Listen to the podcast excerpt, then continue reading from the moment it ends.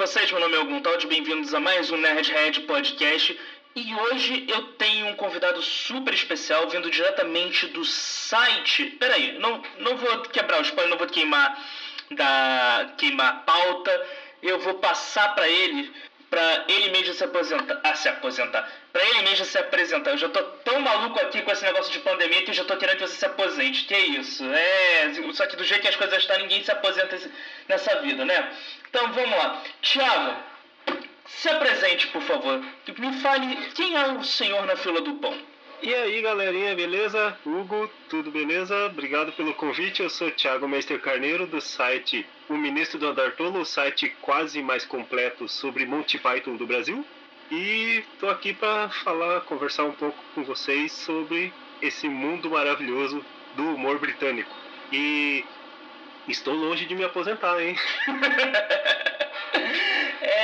Acho que assim, nessa vida ninguém se aposenta, cara. Eu tô com essa impressão.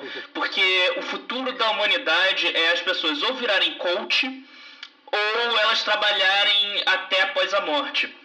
É, já vi, ano passado, no final do ano, teve uma mulher que tentou pegar fazer teste de vida com um defunto para conseguir a aposentadoria do defunto. Então, assim, nós estamos em épocas problemáticas. Mas é sobre isso que nós vamos falar, sobre humor, piada, mais especificamente sobre humor britânico. Afinal de contas, quando nós falamos de humor britânico, nós temos a imagem de Monty Python, que é com, é com certeza o maior grupo de comédia é, que passou pela Inglaterra. Eu acho que uma comparação que eu sempre escuto é que o Monty Python tá para Inglaterra tal como os Beatles está para Inglaterra. então assim, é, Tiago, Monty Python, Sim. se eu tiver que definir ele, eu defino como? Como é o humor do Monty Python? Certo. Você pode definir assim, o, é o grupo de humor que redefiniu, que re, é, como é que eu digo, que reconstruiu o nonsense. Eles não são os inventores da, dessa loucura que é o humor britânico, uhum. mas eles renovaram toda a, essa loucura, porque antes dele já tinham alguns grupos de humor em rádio, né? Porque o Monty Python surgiu em 1969 e todos os membros do Monty Python passaram adolescência e infância escutando rádio. Então eles ouviam humoristas no rádio fazendo aquelas piadas. E no rádio, assim, é até. Não sei se é melhor, se é essa a palavra certa, mas é até mais curioso porque a piada feita em rádio faz você imaginar, né? Sim. Você sim. tem que exercer a tua criatividade. É, Chico Anísio, é, que é um grande humorista brasileiro, ele surgiu no rádio e ele falava que a maior escola para um ator, para um dublador ou qualquer um que queira trabalhar de arte, de comédia, é o rádio. E então. é verdade, eu concordo em grau com isso. Mas, por favor, continua. Isso, isso criou a, a, a mente, a mentalidade, entre aspas, doentia e completamente maluca e nonsense e de ponta cabeça que explode nossas cabeças. É, criou na, neles, né, cada um até eles formarem um Monty Python e trazer para nós essa re, re, repaginada no humor britânico. Então, vamos lá o que você, eu não estou perguntando para o Thiago do site da Silly Walk, eu estou falando você, Thiago, como pessoa, aquela pessoa que gosta de chegar em casa e assistir um filminho antes de dormir. Como você imagina que seja um humor britânico? Eu imagino que seja um humor é, visto de baixo para cima. Um humor em que o alvo principal seja as pessoas de como que eu digo, as pessoas de autoridade. Hum. Sabe? É você tirar sarro do policial, é você tirar sarro da rainha, é você tirar sarro do político e não de cima para baixo, que é você você tá em situação de vantagem tirar sarro de alguém que está em desvantagem. Eu acho que o humor britânico é isso. Então, aí é que tá uma coisa interessante que é, eu já vejo o humor britânico de uma forma diferente. Eu vejo o humor britânico meio que como é, vou tirar sarro do ambiente em que estou sem fazer parte dele, partindo do princípio que eu sou um forasteiro. É, eu vejo o humor britânico sempre naquele negócio. é o cara que chegou num restaurante que ele não conhece e as pessoas desse restaurante são diferentes do que ele está acostumado. Ou, ah, ele não consegue se adaptar. E ele não consegue se adaptar. É, e eu vejo muito isso, não só no Monty Python, que eles tiveram sketches maravilhosos com esse tema, mas também é, em Edgar Wright, que é um grande diretor que veio da Inglaterra, do humor britânico. É, eu vejo o humor britânico muito mais como uma ode à ironia do que a simplesmente eu preciso fazer rir. Eu vejo o humor britânico muito mais como vamos ser irônicos e depois tirar sarro. Diferente do humor americano, que é vamos tirar sarro, se for engraçado, ótimo, se não for engraçado, é piada. Certo. E você citou esse caso, eu lembrei também de outro que também não consegue se adaptar ao meio em que vive, que é o Mr. Bean. Exatamente, Mr. Bean maravilhoso. Que inclusive é, eu acho que é uma das melhores coisas é quando o Mr. Bean aparece na abertura dos Jogos Olímpicos de Londres que ele tá lá como tocando o seu pianinho. Tocando teclado. E tipo, e ele olhando assim, o que raios eu estou fazendo aqui? é sério? Não tinha ninguém melhor para chamar? É sério que sou eu que estou fazendo a abertura dos Jogos Olímpicos? Exato. Então. Cara, eu, eu é, adquiri recentemente um gibi do Superman hum. chamado Britânico Legítimo. Hum. É um gibi escrito pelo John Cleese do Monty Python. Hum, sério, essa eu não, não conheço esse, esse quadrinho. A história é assim, em vez do, do Clark, do Kal-El, né, cair, é, cair não, sair de, de, como é que é o planeta lá? Krypton. Uhum. E cair nos Estados Unidos, não, ele foi para Inglaterra, para uma cidade do interior da Inglaterra. E é exatamente isso que você falou. O cara ele não consegue, o, o, o Kal-El, ele não consegue se adaptar à cidadezinha britânica ali do interior. É, é, eu vejo isso muito no humor britânico.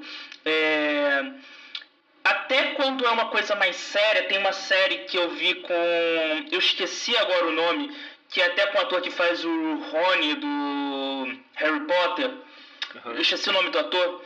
Que ele descobre que ele tem câncer. E. Bem, eu não assisti a série inteira, eu assisti um episódio solto na televisão. Ele descobre que tem câncer e ele decide esconder das pessoas que ele tem câncer. E a partir daquele momento, tudo para ele fica estranho, até as coisas que ele tipo conhecia normalmente. Até as coisas que faziam parte do dia a dia dele ficam estranhas e confusas. E aí, aí depois, quando no meio do episódio, ele descobre que na verdade foi um erro médico, ele não tinha câncer. Então ele tenta voltar para a rotina que ele tinha, só que agora ele criou uma rotina de câncer e ele não consegue voltar para a rotina normal dele. então, assim, é, eu vejo o humor britânico muito mais como vamos sair da cachola, vamos explorar outras formas de ver esse universo, esse mundo, essa história, com muita ironia. E aí sim, aí entra o que você falou, vamos tirar sarro do policial, vamos tirar sarro do, do rei, vamos tirar é. sarro da rainha, vamos tirar sarro dos nobres, que por favor?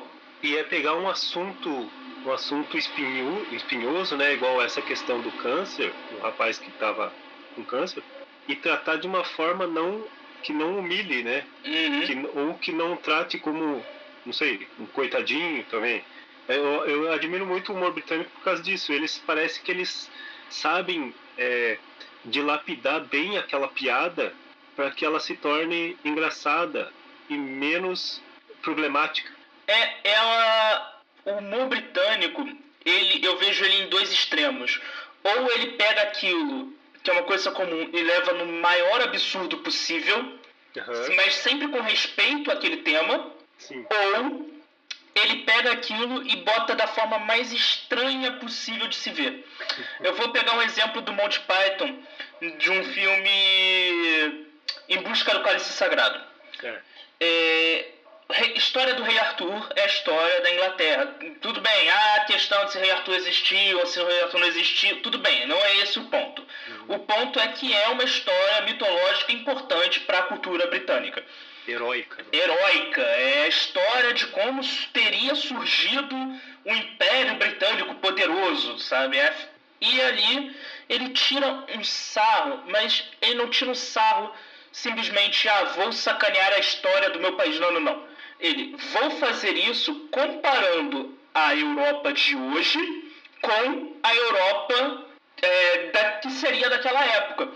Sim. Então, tem aqui para mim que tá ali o Arthur com o seu cavalo, né? Que na verdade é um cara batendo uns cocos. Chega no chega para dois camponeses e eles falam: Nós não vamos votar. Quem votou em você para ser rei? Não, ninguém votou em mim. Eu fui escolhido por Deus. Como assim você foi escolhido por Deus? Eu não conheço esse Deus. Quem é esse Deus? Seu Deus não, meu. Meu Deus não escolheu você. Então, assim. É o diálogo que eles começam a discutir. A... Como é que é? Um, um, nós somos uma comunidade anarco-sindicalista. De outro, não. Nós somos, né? Exatamente. Então, assim, eles têm um respeito porque eles falam, gente é, eles pegam ideias dos dias de hoje, ideias sindicais, e colocam na Idade Média. Uhum. Então, assim, é, novamente, vamos criar um mundo estranho em que esses personagens vão ter que viver e vamos extrapolar isso. E aí chegamos ao ponto máximo que é a vida de Brian para mim na, no, no Monty Python, que é, certo. que é vamos falar sobre cristianismo, mas a gente não vai falar sobre Jesus, que Jesus assim é, é Jesus, assim, não vou brincar com Deus. Mas aquilo, o Brian, que é o cara que nasceu na manjedoura do lado, é outros 500. Ele nasceu na manjedoura do lado no mesmo dia, tal. Então, assim, é uma forma de você tratar temas espinhosos, mas sempre tentando levar um, um pouco de respeito àquilo.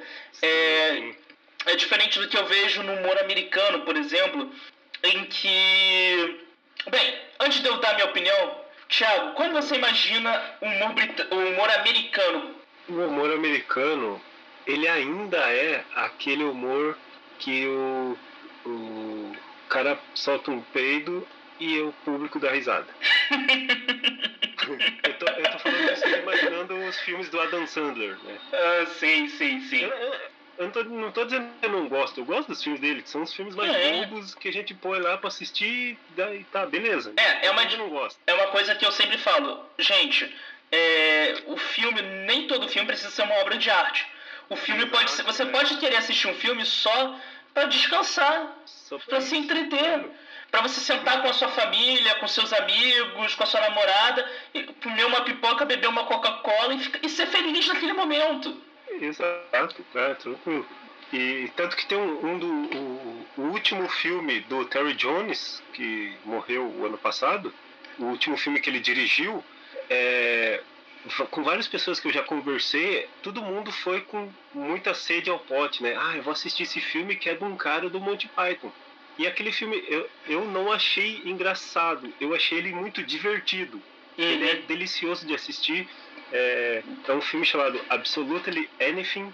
Ele é. Só que, só que ele não é de rachar de rir, sabe? Se você assistiu Em Busca do Cálice Sagrado e logo depois assistir aqui, esse, Absolutely Anything, você não vai achar tanta graça. Mas ele é gostoso de assistir. Então é aquele negócio, nem, nem tudo que foi feito por um, um membro do Monty Python na carreira solo, uhum.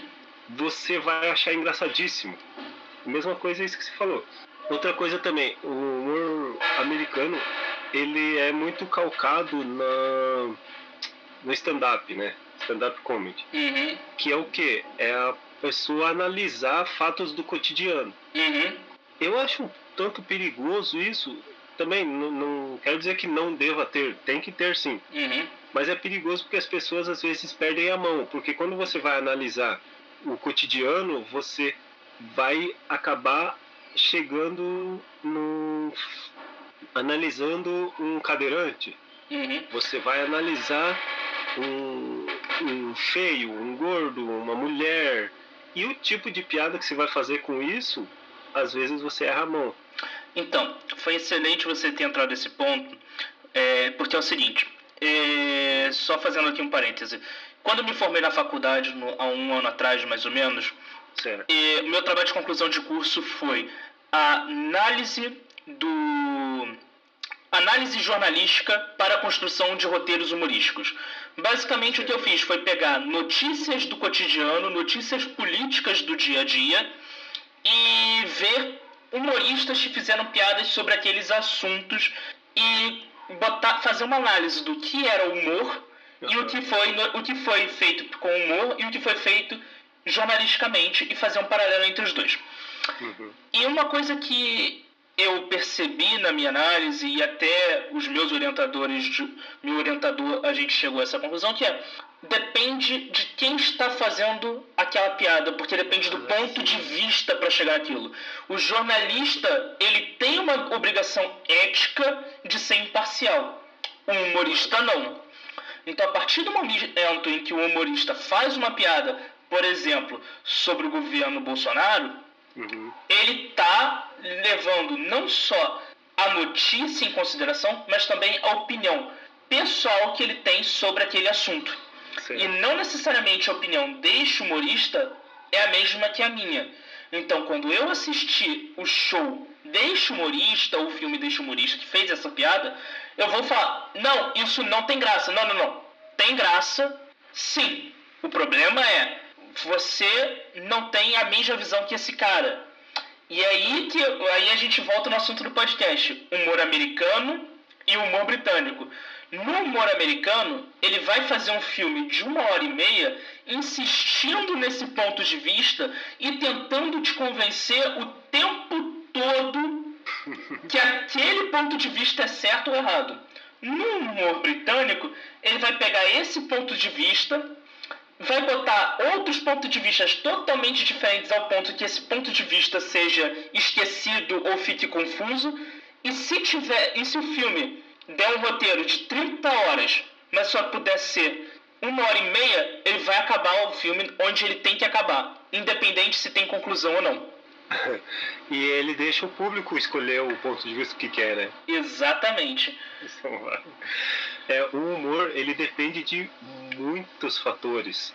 O fator do momento em que a piada é feita, né? A própria pessoa que faz a, porque a piada ela ela tá ali, Aí aquela mesma piada pode ser feita, sei lá, pelo o, Ari Toledo pode fazer a piada e tornar ela engraçada, como, sei lá, também o, o Kleber Bambam fazer a mesma piada e não, não ter graça alguma. Sim, é, e nós temos. Você deu um exemplo maravilhoso, o Ari Toledo. O Ari Toledo escreve piadas há anos, mas muitas das suas piadas não ficaram famosas na boca do Ari Toledo, mas sim do personagem Paulinho Gogó, que é um personagem da Praça Nossa e que tem, abre aspas, licença, não sei se eles têm algum acordo, que faz escrachadamente as piadas do Ari Toledo em rede nacional e as piadas viralizam. Então, assim, é, muitas pessoas conhecem o livro inteiro de piadas do Ari Toledo, mas não sabem que é do Ari Toledo, porque conhecem pelo Paulinho Gogó. Entendeu? Porque é a interpretação da pessoa que deu aquilo. É. E agora vamos lá. A gente já definiu, um, na sua opinião e na minha opinião, o que é o humor americano, o que é o humor britânico, uhum. e agora o humor brasileiro. Como você enxerga o humor brasileiro? O humor brasileiro, para mim, é uma mistura do humor americano com o humor britânico. É uma zona, é, é vista de baixo para cima, de cima para baixo, de ladinho, de ponta cabeça. o humor brasileiro é zoeira. Como é que é? A zoeira não tem limite. O brasileiro, ele é um povo sofredor, né? Diferente do povo americano e do britânico, que não é um povo sofredor. E a única, a única saída que existe para nós, os pequenos brasileirinhos, é dar risada da gente mesmo. Hum. Né? Nós estamos ferrados completamente e estamos fazendo piada no Twitter, estamos fazendo piada por aí. E é o que resta para nós, né? É, e é assim, eu vejo o humor brasileiro como sendo um humor que está em, em eterna construção. Sim. O... Você tem registros de, dos primeiros humoristas do Brasil que eles faziam humor em música, é, humor cantado, faziam músicas engraçadas e era isso que era ser comediante no, na época do Império. Você ser um músico que faz músicas engraçadas. Aí esse humor sumiu. Aí ele ressurge nos anos 90 com os Mamonas Assassinas. Certo. Aí some. Aí nós temos o humor de rádio, que o humor é você fazer graça com a periferia, com, a peri com as pessoas populares, aí some. Uhum. Aí vem o, humor, o engraçado é esse humor da elite, você fazer piada do rico. Aí vem o sai de baixo que faz piada da elite, enquanto a elite faz piada da, da, da população da população pobre, etc. É. Então ele tá sempre, o humor brasileiro está sempre misturando conhecimentos. Mas. Sempre é sempre retornando também, né? Por exemplo, teve o Hermes e Renato, uhum. que eles, eles é, se inspiravam muito nas pornochanchadas dos anos 70. Sim. Então é capaz de que agora, em 2020, a gente surja um novo movimento humorístico que se inspire nas músicas que você falou, nas músicas de antigamente, ou até, sei lá, no, no então, naquelas músicas do Juca Chaves, que ele fazia. É, como é que chama? O, o, o, o músico medieval lá, o Bardo, né? Tinha aquele. Putz, cara, eu tô, com perso eu tô com um personagem na minha cabeça, mas eu não lembro o nome dele. Deixa eu ver aqui no pai Google. Que, ah. Cara, agora eu vou ficar com isso na cabeça. Você sabe quando você tá com um personagem na cabeça Sim. e você não sabe, não lembra o nome? Juca Chaves, personagem. Vamos ver, pai Google, me ajuda. É... Não, não era o personagem, era o cara mesmo. Não, sim, eu tô tentando achar o personagem que ele fazia. Ah, tá, tá, tá, tá, tá. É... Ele era um. Eu não tô achando aqui também. Eu tô vendo, eu tenho a imagem dele na minha cabeça. Ele com, com violão. Não é um violão, é um. O, o alaúde na minha cabeça. Cara, eu não vou lembrar. Eu sei que ele, às vezes, ele interpretava um personagem, mas eu não vou lembrar. Eu juro, não vou lembrar, não tô achando aqui no Google. Ok, bote segue. Mas então, temos aqui o humor brasileiro que está sempre em construção, temos o humor americano, que é o humor vamos empurrar uma ideia a todo custo e fazer as pessoas rirem. E nós temos o humor britânico, que é vamos tirar sarro de uma situação e ver até onde isso vai dar, dando tempo ou não. Temos esses três humor. É, você consegue me dar um exemplo de um filme que represente bem cada um desses três gêneros? Vixe, agora de, de cacetada assim, deixa eu ver se eu me lembro, se eu penso em alguma o, o humor brasileiro, eu vou falar aqui de um filme que até foi colocado semana passada na Netflix, se não me engano, que é o é, como é que é? Cabras da Peste. Uhum. Que é com o mesmo cara que fez o. Cine Hollywood. Isso, e Shaolin, Shaolin do Sertão.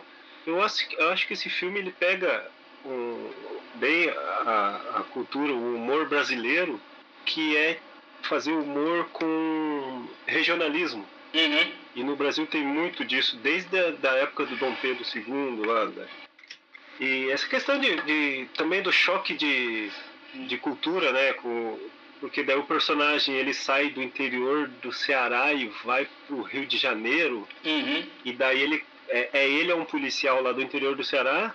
E daí ele se encontra com um policial do Rio de Janeiro. E daí tem aquela aquelas é, diferenças. E eu acho que o humor brasileiro é muito calcado nisso também nessa nessas diferenças. Tipo tipo quer ver qual filme também que, que tem isso é, eu vou dar um. Já que a gente falou de retomada, que você falou que a gente está sempre voltando no humor brasileiro, sabe, o primeira revista em quadrinho publicada no Brasil, um dos pioneiros de Angela Augustini, que é considerado por muitos como o primeira revista em quadrinho moderna, uhum. conta a história de um cara do interior que vem de uma família razoavelmente rica do interior que decide se mudar para o Rio de Janeiro na época do Império e fica perdido naquela situação porque na, no interior ele era rico, no, na época do Império ele é tipo mais um qualquer e ele não sabe uhum. se lidar. Ou seja, novamente a retomada de algo que já foi feito milhares e milhares de vezes. Uhum. Que é isso que a gente calca no nosso humor. Mas aqui, é, Monty Python, infelizmente, já acabou há um tempo. Há um bastante tempo, na verdade. É, mas hoje. Então, Pode o, falar. o final oficial do grupo foi em 2014. O final tem, oficial. Tem uma data. É, tem uma. uma... Não, pera, pera, pera, pera, pera, pera. Como assim? Tá. Eles não produziam nada. Assim, eles tudo bem, eles fizeram um show em 2014 e tal, mas assim. Então, É que assim, desde 83, que foi o lançamento do Sentido da Vida, Hum. Até 2014, eles não fizeram nada juntos, os seis. Hum. Só que não tinha essa questão de. Não, não existe mais Monty Python, sabe? Não, não, não teve nenhum fim oficial. E o fim oficial foi dado em 2014 nesse show, que até no final do show aparece lá, Monty Python 1969 barra 2014. Então, só pra. Só, só pra. Gente, eu, eu, desculpa, eu não sabia, eu realmente eu não sabia disso. Eu tô literalmente chocado com essa informação. Assim, é. é, eu tô. Só, só pra termos burocráticos, assim, o 2014. final oficial é 2014 mesmo. Ok. Então, assim, do, que, é, do humor britânico que você vê hoje, você acha que tem algo que chega aos pés do Monty Python ou supera? Ou, ou melhor, você acha que existe uma um, grande porta de entrada para o humor britânico, tal como foi o Monty Python nos dias de hoje? Ah, é complicado dizer porque Monty Python é Monty Python, né? Não tem essas comparações assim, eu acho que não, não, deveria, não deveria existir. Mas é, eu acho que o Borat, Sacha Baron Cohen, né, que faz o Borat, ele é um cara que tem muito de, de humor pythonesco nessa questão de fazer algo que quebra expectativas de todo mundo que está assistindo e que a gente o, o primeiro o primeiro momento o primeiro sentimento que a gente tem quando a gente vê o, o filme Borat né que ele faz as, as coisas dele lá aí, talvez não seja o riso. A gente fica meio chocado cara o que, que esse cara tá fazendo? Que era assim que é assim com Monty Python também. O primeiro sentimento de da gente quando a gente vê o, a série Monty Python Flying Circus é o que, que é isso? O que, que é isso que eu acabei de ver? Daí que vem o riso.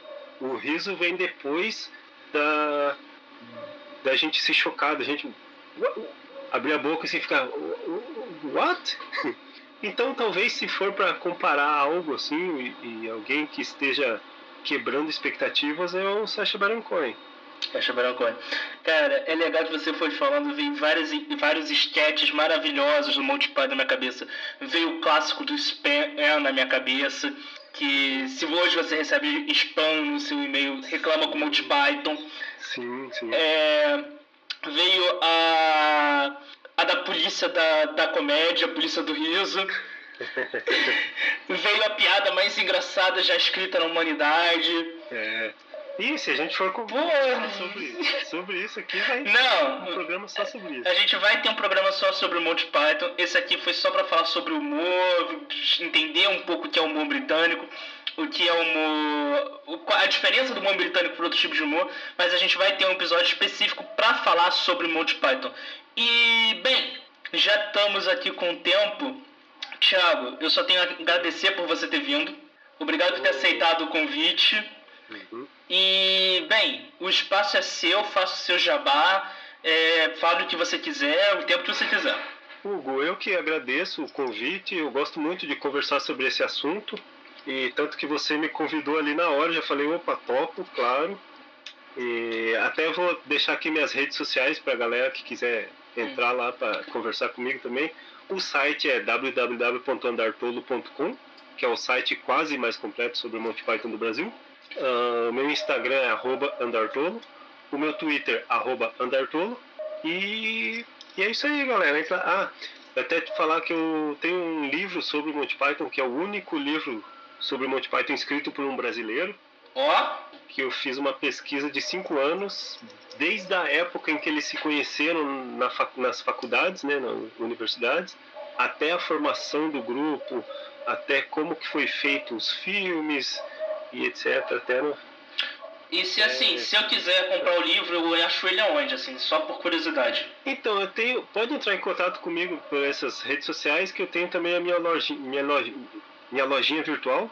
E, mas entra no, no Twitter lá, arroba Andartolo, ou no, no Instagram, arroba Andartolo, que a gente conversa lá e, e dá um jeito de enviar o livro. Show de- Chama-se a, a, a História Quase Definitiva de Monty Python. Beleza, show de bola. É, me manda os seus links que eu vou colocar aqui na postagem para as pessoas seguirem. Gente, Beleza. muito obrigado por ouvirem até aqui, muito obrigado pela sua audiência, pelo seu download. Não se esqueça de dar aquele seu review no agregador de podcast que você estiver ouvindo. Estamos em praticamente todos. Nós também temos uma versão no YouTube e é justamente sobre o YouTube que eu quero falar. Vá no YouTube, dá o seu inscrever lá no YouTube e se você quiser entrar em contato com a gente, entra pelo YouTube, que é lá que eu vou ler as suas críticas, sugestões e opiniões para sempre trazer um conteúdo de qualidade para vocês. Obrigado pela audiência, um forte abraço e tchau.